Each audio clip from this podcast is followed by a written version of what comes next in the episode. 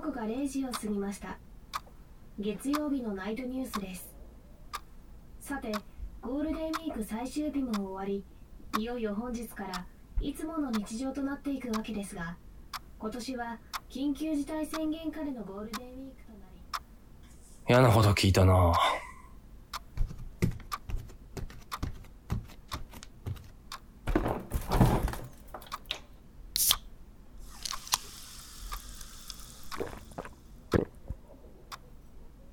明日からまた仕事か。まあ、生きていればそりゃずんずんと時は経っていくわけで、休日なんてものは過ごせば過ごすほど過ぎていくわけで、あれよあれよという間にいつもの日常がやってくる。早起きして会社行って、まあ仕事して、で帰ってきて適当に飯食って、テレビにうだうだ文句言って、明日の仕事の準備をして寝る。いつも。まあ、今更悲鳴を上げるようなことではない。うん。いいことじゃないか。労働。うん。うん。しかし、彼女が現れた。やだね。ゴールデンウィーク最終日の夜。連休初日に買い込んだビールの最後の一缶もなくなり、寝室に戻ると、突然、忽然、いるはずのない女がそこにいた。休んじゃいなよ。まだ疲れてるよ。どうやら俺は自分でも気づかないうちに何かに疲れているらしい。見たかった映画、行けなかったね。やりたかったゲームもしてないよ。ずーっと寝てたもんね。まあ、外に出るご時世でもないしね。洗濯物も畳めなかったね。疲れてたもんね。やだね。休んじゃいなよ。ぐー。だらんとベッドに包まり、シーツをスリスリと触りながら、とてもとても甘い誘惑をしてくる彼女。その言葉を聞くとなぜか体がずんと沈む。ちなみにとんでもなく、かわいい。大変だね、明日から。休んじゃいなよ。それとも今からやろうか。桃鉄。ぐー。やばい。このままじゃ休みたくなってしまう。早く対処しなくては。俺は安静を装って彼女に声をかける。またお前か。この悪魔め。また。そう。俺はこの女を知っている。毎年この季節になるとサツキはやってくる。5月病。彼女の正体はそれだ。忙しい年度始めのあたふたした仕事も落ち着き始め、5月の連休、そこでほっと一息をつくと起こる謎の何もしたくない倦怠感。はははは。休んで体が動かなくなるなんて、アホみたいだ。さ、仕事のことなんて忘れてこっちへおいでよ。楽ちんだよ。ぐー、かわいい。じゃなくて、体が重い。やる気が。いかんいかん。5月病の悪魔め、退治してやる。俺には、このやる気吸い取り激化は悪魔美女サツキに対抗する策がある。それは、勇者の剣でぶっ飛ばすこと。いでよスマートフォン。明日の出勤時刻に目覚ましセット。よくぞ今年も勇敢にも私を拾い上げたな。それでこそ勇者ぞ。さあ勇者の剣でふぬけた悪魔なぞなぎ払ってくれよ。はい。社会がお前を待っている会社がお前を待っているお金がお前を待っているさあ幸せのためにこの目覚まし時計の針こそ勇者の剣昇進を持ってけありがとうよ。慣れた手つきで勇者の剣を振りかざす俺。毎年のことだ。借金、いや、出金。さつきさん、何？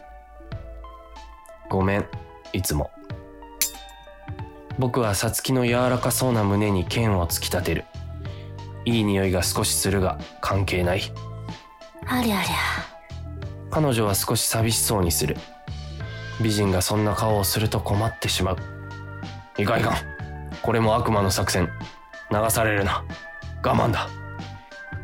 僕はゆっくりと、いつものように、勇者の剣をぷすりとさつきの胸に刺す。痛いよ。まだ疲れてるよ。うるさい悪魔めズキリ。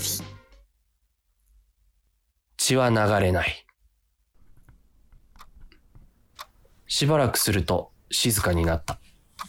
ただただ平穏な夜が戻ってくる。よくやったそれでは6時に起こすぞ勇者よ寝ろチクタクチクタク軍内毎年のルーティーンである。これで一安心。じゃあ、おやすみ。次の日の朝。起きろ勇敢にも五月病の魔王を倒した勇者よさあうーん、朝だ。仕事だ。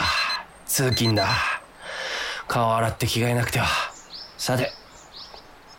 あれ？体が全く動かない。おいどうした？起きろ勇者鶏もとっくにコケコッコーだ体が重い。おかしいな。まさか、眠いよ、まだ。寝ようよ。いた。さつきが俺の上に馬乗りになっていた。死んでない。今年のさつきは少し厄介らしい。いいんだよ、寝てても。全然良くねえよ。なんでまだいるんだよ。なんでかなそこをどいてくれ。そんな豊満なボディを押し当てられると困る。じゃなくて、そんなアホなことを考える時間も俺にはないんだ。仕事に行かせろ。でも行きたくないよ。休もうね。かわいい。そして、体が動かない。さーて大変だ。なんせもうゴールデンウィークは終わり、日常が始まる。やばい。いつもなら勇者の剣で刺し殺せば、サツキは消えていたはず。何年もこの方法で乗り越えてきたんだ。っていうか対処方法をこれしか知らん。困る。勇者よ。いいか。五月病の悪魔を倒すためにはな。勇気という名の剣を持たなくてはならん。勇気とは社会のために己の望みを捨てる覚悟よ。己を殺してやるべきことをやることこそが大人の世界じゃ。殺せ。さあ休んでる暇はないぞ。堕落は後々自分に返ってくるのだ。戦え。はい。社会というものは活力あふれる世界。だからこそ輝いている。だから怠惰は許されない。いつだって頑張っていてなんぼ。分かってる。無理しなくてもいいのに。どこかがキュッとなる。さつきさん俺はやりたくて仕事をしてるんだ。邪魔しないでおくれよでも、疲れているよ。連休で十分休んだよでも疲れているよ。体重いよ。それはお前が俺に乗っかってるからだろう重いんだよなんだよ失礼ね。私が重いわけじゃないのに。え？毎年毎年、私に重いものを突き刺しているのはどこの誰なのかしら？ふと見ると彼女の胸に痛々しく何本もの大きな剣が刺さっていたいっつも我慢してるよね。でも、とっても痛いんだよ。気づかないかもしれないけど、とっても痛いんだよ。毎年俺がさつきに刺していた勇者の剣たちの重みだったのか毎年の我慢がここで爆発したらしい。今年はまた一段と痛かったね。もうちょっと休もうよ。テレビでも見ながらダラダラしようよ。ピッ。緊急事態宣言下での通勤ラッシュああそうか。今年は厄介な年だから。いろいろあったもんな。去年から今年にかけてマスクとか自粛とかリモートになりきれないリモート勤務とか殺伐としてたもんな。疲れることばっかだった。そうそう。おい何のんきにテレビ見てるんだバカモン。おーこんなことしてる場合じゃない。あー危ねえ危ねえ。さすが悪魔。しかし体は重い。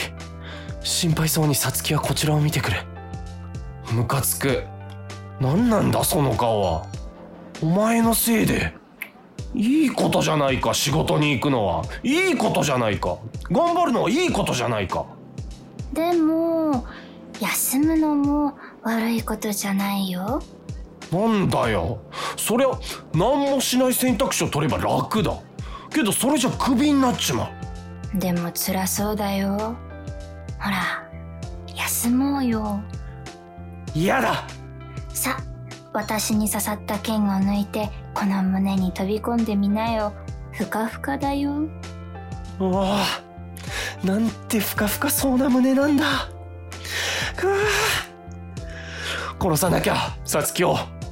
ええ何か剣になり得るもの。は会社仕事上司残業シフト業務後輩女子社員肌荒れ。あれ？疲れることばっかりじゃんおいで。ふかふかだよ。負けた。ぎゅさつきを抱きしめる。勇者のくせに悪魔を抱くとは何事だ。うるせえ。というわけで5月病になりました。疲れている僕はとりあえず欲望に身を任せることにしました。あ なんて彼女の胸の中は最高なんだ。スリスリ。よしよし。なんてふかふかなんだ。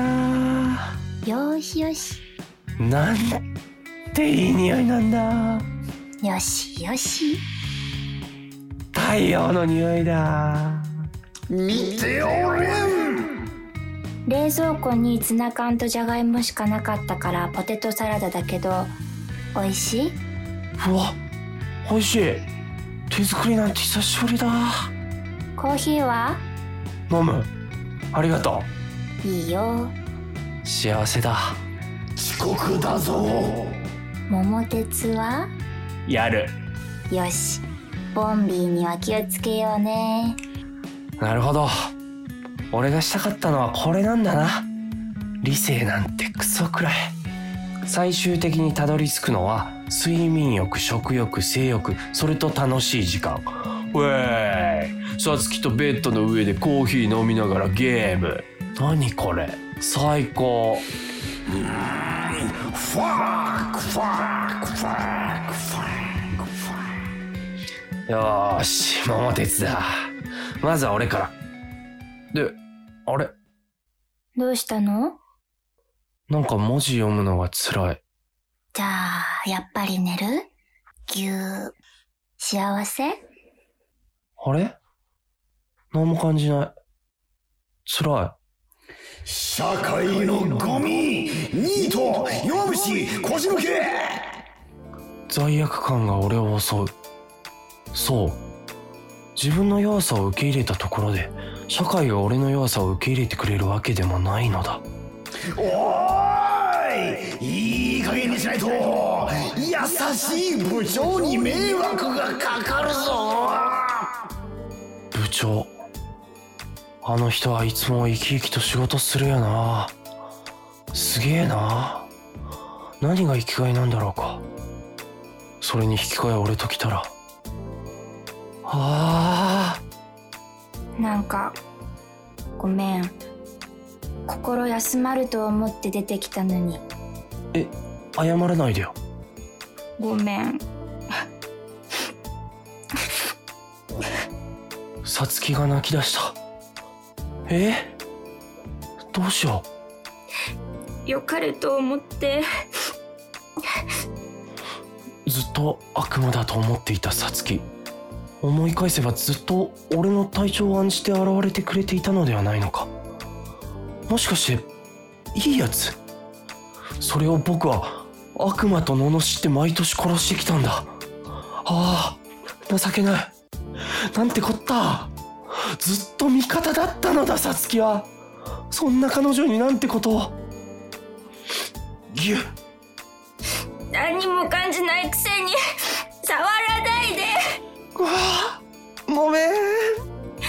私もごめん。笑っておくれよ。俺はなんてダメな男なんだ。もういろんな負の感情がすごすぎる。もうさつきのせいでもないやん。あかわいそうだわ。あ俺ってはどうしてこうもやる気がないんだろう。あああもう全部ダメだ。あもうダメだ。あもうもうダメだ。もうもうダメだ。何も解決策がない。さつきちゃんがいて会社休みます。ああ通用しない。こんな妄想相談もできない。どうしたらいいんだ？どうしたらいいんだ？どうしたらいいの？あ、もしもし、い今、すっごい悩んでるから、あの、後にしてほしいのですが。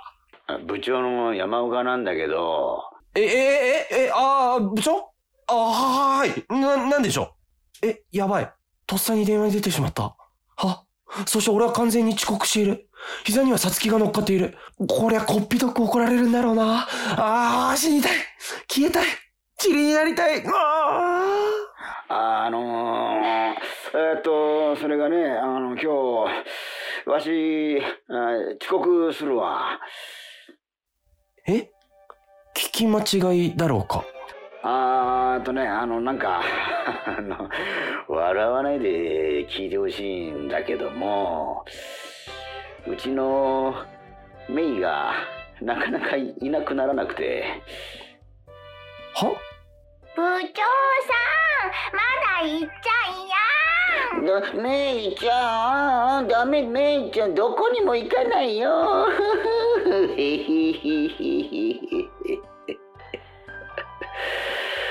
うん、というわけだ。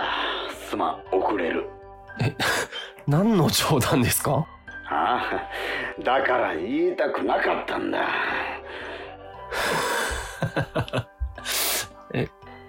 美人さんですか？あえ？メイさんですよ。美人さんですか？ええあうん、まあど、ど、どっちか、どっちかというとまあ、ロリッコ。うん、ロリッコじゃな。うん、かわいい。かわいい。変態。上司に向かって、な、なんだその口の利き方は。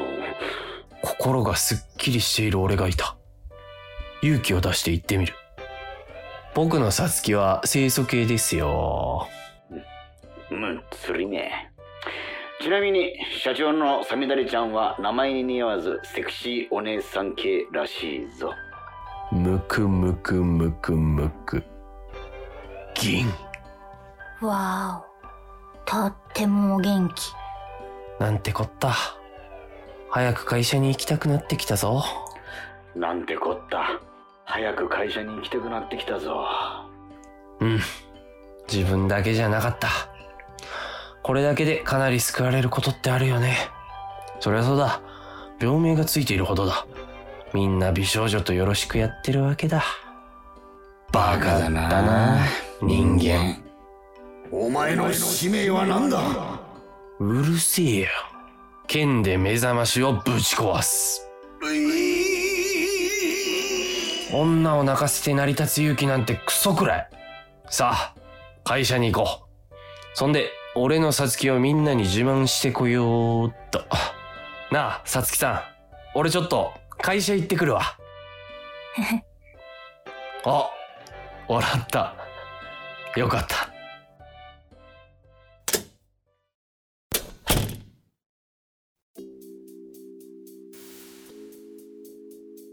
ヨーロッパパ企画のブロードウェイラジオこの番組は京都のヨーロッパハウススタジオからお送りしております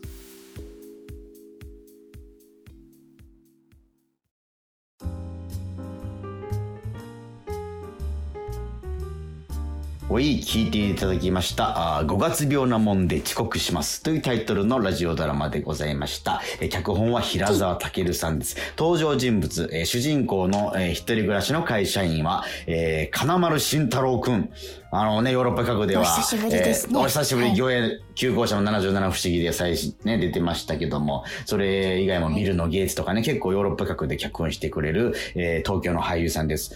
所さんのメガテンとかでもね、あの、無茶ぶりロケみたいな言ってるレポーターでもあります。そして、えー、5月病の化身、えー、さつき、そして終盤出てきたメイを演じていたのが藤谷莉子、そして、えー、携帯のアラームの目覚ましさん、えーは私、長野宗則、そして、えー、山岡部長もお同じく私、長野が演じました。そして、えーテレビのニュースの声は村上彩子さんでございましたと。ど、ど、どういう関係だったんですか？あの、平沢さんとは。もう、うん。白沢くんはうんざわちんって呼んでるぐらい、まあ、うんうん私の数少ない大学の友達ででして、うん、うん、うん。えー 彼のユニット劇団にも、えー入ってたというか、まあ、仲良くしててうん。あの学園祭です彼の劇をやったりしてましたね。そうなんだ。でこの間ご飯行ったら、うんあのどうしていいかわからんみたいなことを言っていて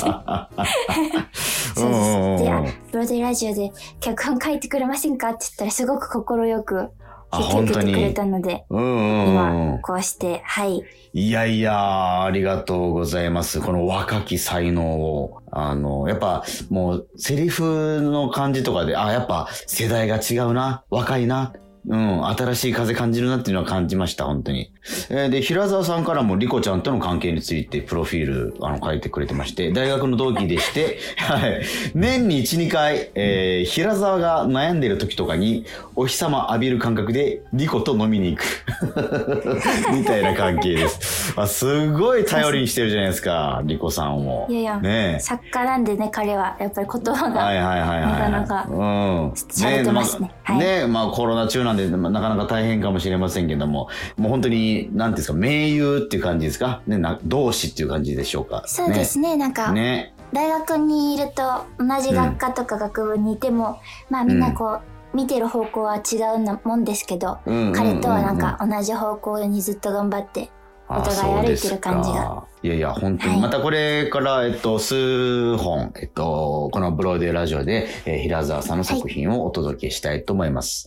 じゃあエンディングでございます。夜は短し、なんだっけ？歩けよ乙女。あ歩き乙女ですよね。そちらの方もぜひね、チェックしてみてください。はい、それでは金お便り。丸さんもうん出てらっしゃいますので、皆さんよければ。ちょっとさ、僕さ、それ知らなかったわ。知らなかったというか、はい。把握しきれてなかった。金丸出んだね、これね。そうなんです。金丸さんとか、ナディちゃんとか、ナヤさんとか、魚影メンバーが すごいいっぱい。ね、だからヨーロッパ企画の本公演によく客演してくださるおなじみのメンバーもそちらに出てくれるということですね。